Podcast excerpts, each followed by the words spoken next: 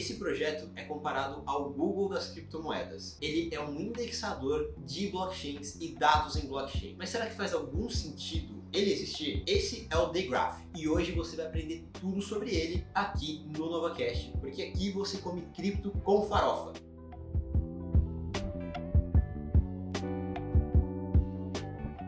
O Daygraph, ou token GRT, ele é um indexador de blockchains, como eu falei antes. Mas o que significa ser um indexador? O que é um indexador? Como é que Google funciona e por que, ele é importante? Antes da existência do Google e dos buscadores, era muito difícil você encontrar alguma coisa. Eu lembro que antigamente eu fazia buscas no KD. Se você é mais antigo, você vai saber que o que, que era o KD. Você fazia uma busca e dificilmente você encontrava o resultado que você queria lá. Depois de um tempo, o Google surgiu e tomou o mercado. Tanto é que hoje o Google é o buscador com 98, 99% de todas as buscas do mundo. E por que, que ele ficou tão famoso e tão importante tão rapidamente? Porque ele faz um processo de indexação, ou seja, você busca na internet algum termo e ele te dá a resposta de acordo com as suas características e de acordo com o termo que você buscou. E essa parte de indexação a gente já faz há milhares de anos com os livros. A indexação é basicamente um, um índice do, do, livro. Digamos que você queira buscar uh, um capítulo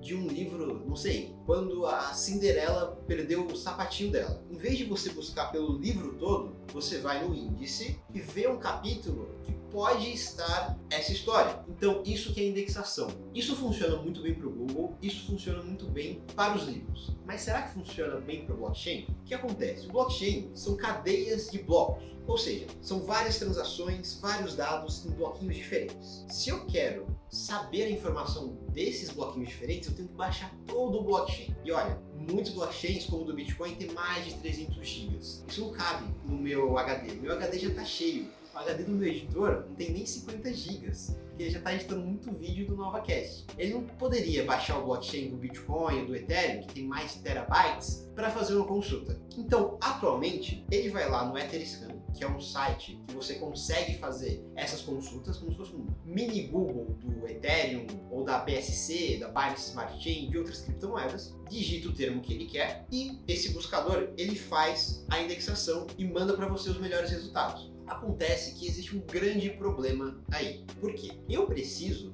para desenvolver, por exemplo, aplicações descentralizadas, de alguns desses dados. Em vez de eu simplesmente baixar todos esses dados, eu preciso muitas vezes confiar nessas empresas, como Google, como Etherscan, como blockchain.info, blockchain.com. Isso é um grande problema para desenvolvedores de aplicativos descentralizados e até mesmo para algumas empresas que não deveriam ou não gostariam de ficar baixando milhares de terabytes de dados de blockchain para fazer esse tipo de consulta mais rápido. Então, é daí que surgiu o Daygraph. Alguns desenvolvedores de aplicações descentralizadas tinham dificuldade para acessar algumas APIs, que são maneiras de você extrair dados de alguns desses serviços centralizados, e eles pensaram em uma estrutura, em uma arquitetura para fazer essa consulta de dados menos centralizada, cada vez mais descentralizada. E aí surgiu o Daygraph é por isso que ele é comparado como se fosse o Google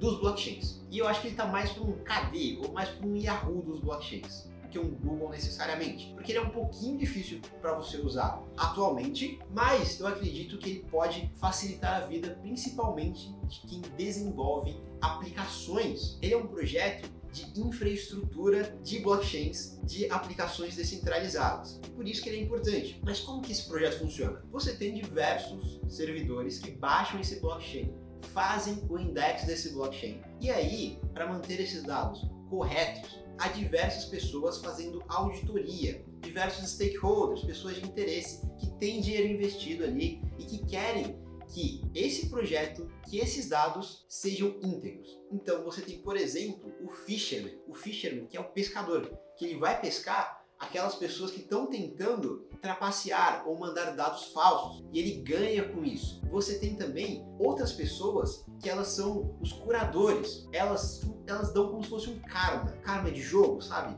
Se você é mais honesto, se você é menos honesto, elas dão esse karma para esses nodes, para essas pessoas que estão baixando e indexando o blockchain. Enfim, é um ambiente extremamente complexo, é uma ar arquitetura muito complexa, mas que tenta manter esses dados disponíveis, íntegros e com pessoas honestas trabalhando no sistema. Dessa forma, o desenvolvedor que está ali criando um aplicativo descentralizado, ele não precisa de 20 HDs de 10 terabytes para baixar o blockchain do Ethereum, do Bitcoin Cash, do, enfim, diversos blockchains, e ele pode contar com infraestrutura muito bacana e extremamente segura. Pelo menos essa é a proposta do The Graph. E assim, eu expliquei por cima como que é esse projeto, porque ele é realmente muito complexo. E se você quiser saber mais detalhes sobre ele, eu vou deixar um link aqui na descrição de um artigo do CoinTimes com esse vídeo e também uma descrição completa do projeto, de como ele funciona mais detalhadamente para você entender mais facilmente. Mas se você achou interessante o The Graph que funciona com o token GRT, com a criptomoeda GRT, vai na Nova Dax que você consegue investir nesse projeto, porque esse GRT ele é utilizado para fazer a carry de dados, para fazer chamada de dados. Você precisa pagar para receber esses dados. Isso já acontece com serviços centralizados. Dessa vez, você tem meio que uma API descentralizada. E se você está querendo investir no projeto, você pode fazer isso na novadax.com.br. Lá você encontra o GRT no par BRL para você fazer uma compra estar inserido nessa revolução descentralizada que é o Google dos blockchains. Se você gostou desse vídeo, achou interessante, compartilha, dá o like, se inscreve aqui para não perder mais novidades e também aperta o sininho porque você vai ser notificado assim que notícias novas e novos projetos surgirem. Então é isso aí, pessoal. Até a próxima!